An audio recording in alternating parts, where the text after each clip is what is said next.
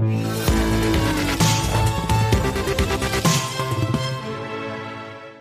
a beaucoup parlé des questions de liquidité sur les marchés. Euh, c'est un sujet qui est au cœur évidemment de l'action des banques centrales.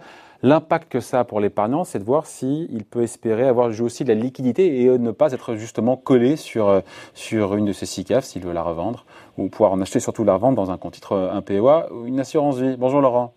Bonjour David. Laurent Saillard, journaliste au magazine Le Revenu. Bon, on parle de ça parce qu'il y a une actualité, hein, évidemment. Il y a les fonds H2O, fonds Star, pendant des années, des années, qui ont rapporté 20-30% par an. L'AMF nous a dit, euh, il y a quelques jours de cela maintenant, c'était fin août, gel temporaire des valeurs liquidatives. Et là, on se dit, oh, oh, oh, si je veux sortir, je peux plus, là. C'est-à-dire concrètement, ça veut dire que depuis le 28 août, les gens qui euh, euh, ont des parts de ces fonds ne peuvent plus les revendre et ne peuvent en tout cas pas en acheter non plus, euh, et cela pendant quatre semaines. Alors c'est une décision de l'AMF du, du euh, donc qui vise effectivement ce, cette société. Pendant euh, combien de temps? C'est vraiment ces quatre semaines. Donc normalement, au bout des quatre semaines, à partir du 28 août, euh, 12h30, eh bien, il y a ce gel. Et comme vous dites, oui, mais eh, Laurent, Laurent, eh, on se met à la place de ceux, ceux qui en ont et qui ont gagné beaucoup d'argent pendant des années. Il y a déjà eu des problèmes sur H2O, on pourra en reparler. Hein. Mais ils font quoi pendant un mois? S'ils ont besoin de vendre? Ben, pendant un mois, en fait, euh, ils peuvent rien faire, euh, si ce n'est euh, patienter, parce que pendant cette période, la, société, alors elle va continuer à gérer son portefeuille, hein, mais le, souscripteur, lui, il devra en fait attendre le résultat d'une procédure qui d'ailleurs est prévue par la, la réglementation, c'est-à-dire que fait, le H2O va être obligé en fait de faire ce qu'on appelle du, du side pocket, c'est-à-dire elle va être obligée de dédoubler en fait euh, les fonds. Chaque fonds, alors il faut savoir que l'AMF a demandé de suspendre trois fonds, mais que visiblement le problème était plus large que ça, puisque H2O a pris l'initiative d'en suspendre cinq fonds. Donc au total, ils ont suspendu 8 fonds sur une gamme de 16 et en fait les 8 fonds en question c'est quasiment tous les fonds principaux donc c'est l'essentiel d'une de, grosse partie de son activité. Alors ces fonds ils vont être dédoublés. Concrètement il y a dans ces fonds euh, des actifs, une partie on va dire liquide avec des titres cotés et donc là ils vont être transférés euh, avec euh, une soumission à agrément de l'AMF mais ils sont transférés, ils vont garder sans doute le même nom, euh, le même et, et, on va isoler si vous voulez la partie vraiment liquide, celle qu'on peut échanger facilement. Et puis la partie qui pose problème, alors ça il faut peut-être l'expliquer, c'est ce qu'on appelle en fait dans le jargon, euh, c'est la partie libre du, du gérant. C'est ce qu'on appelle en fait le ratio poubelle. C'est plus facile à retenir même si le nom n'est pas joli. Concrètement, ça veut dire que chaque gérant de, de SICAV ou de fonds a le droit d'avoir à, à, hauteur de 10% maximum euh, d'autres actifs dans son portefeuille que ceux qu'il est censé avoir. Euh, Donc en non côté, en non côté et, et, il peut comme ça diversifier son location et il peut mettre dedans des supports qui ne sont pas réglementés. Mais l'expression, pardon, Laurent, l'expression elle est atroce. Ratio poubelle, c'est ignoble ça, parce qu'en fait c'est pas. oui, c'est pour ça qu'en fait le, le, la vraie expression c'est ratio libre, c'est la part de liberté, on va dire, du gérant par rapport à son à sa promesse, par rapport à son pour aller sur des actifs non cotés en bourse. Voilà, et là, il peut mettre un peu ce qu'il veut, il peut mettre autre chose, on va dire, il va mettre autre chose. Et ça peut être notamment des titres non cotés. Et le problème qu'il y a eu avec H2O, c'est qu'en réalité, d'abord, ils ont dépassé les 10%, hein, ça c'est pas bien, ils sont allés quasiment, d'après ce qu'on peut savoir, au moins jusqu'à 15%, et ils ont mis dedans, en fait, euh, des, des, des, titres non cotés, c'est principalement des obligations, donc c'est la dette, des obligations d'un groupe d'entreprises qui appartient à, à, un financier allemand à la réputation controversée, on va dire, qui s'appelle Lars Windhorst, et euh, il se trouve que ben, la plupart de ces sociétés euh, sont pas forcément euh, dans la meilleure situation. Et donc, euh, il y avait cette affaire avait, avait déjà éclaté en fait l'été dernier. Ben oui, le problème, pardon, le problème, il n'est pas nouveau. Hein. Non, le problème n'est pas nouveau. Et en tout cas, c'est cette partie euh, peu liquide qui pose problème. Et, juste pour effectivement euh, finir sur cette euh, explication que vous me demandiez, concrètement, cette autre partie, donc ces actifs peu liquides ou, ou, difficiles à vendre ou pas liquides du tout, ils vont aller dans un autre fonds. Donc en fait, chaque détenteur d'une part de fonds H2O va se retrouver avec une part dans deux fonds différents, une liquide où on pourra penser que dans quatre semaines, ça va reprendre son cours et il pourra, s'il veut, la vendre, ou peut-être qu'entre-temps, les gérants sur cette partie-là auront fait des perfs et donc euh, il la gardera parce qu'il considérera que c'est mieux. Et puis la partie non liquide où on peut être un peu plus inquiet parce que je ne vois pas pourquoi effectivement en quatre semaines ils arriveraient à sortir, à dénouer les opérations qu'ils n'ont pas réussi à dénouer euh, depuis maintenant au moins un an et en fait en tout cas depuis plusieurs mois. Et c'est là où effectivement il faudra être un peu plus patient.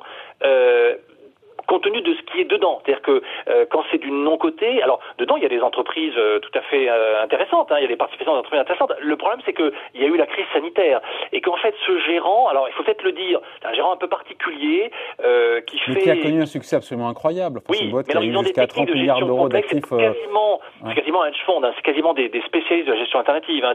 En fait, ils mettent en œuvre des paris macroéconomiques à travers des produits dérivés qui sont surtout obligataires, mais surtout ils recourent à l'effet de levier. Et en fait, c'est pour ça que enfin, c'est pour ça qu'il y a une grosse volatilité et qu'il y a surtout des perfs fabuleuses à certains moments, parce que quand ils font des paris très audacieux mais qui marchent, eh bien ils ont des, effectivement, ils gagnent beaucoup d'argent. Et ce qui s'est passé, été le cas pendant des années, sauf que là, maintenant, ça fait plusieurs trimestres. En fait, ce qui s'est passé, ils ont eu déjà eu un problème euh, l'été dernier, mais en fait, surtout, ils ont très mal vécu la crise sanitaire. C'est-à-dire qu'en fait, avant la crise sanitaire, ils avaient fait des paris très audacieux et ils ont été pris totalement à revers. Et donc, ces fonds, indépendamment de, de l'histoire dont on parlait sur les, les, les, le ratio poubelle ou les actifs peu liquides, eh ben, ces fonds, ils ont eu de très lourdes chutes des valeurs liquidatives, puisque pendant la crise sanitaire, ils, ont, ils sont allés parfois jusqu'à des replis de 80% sur plusieurs des supports.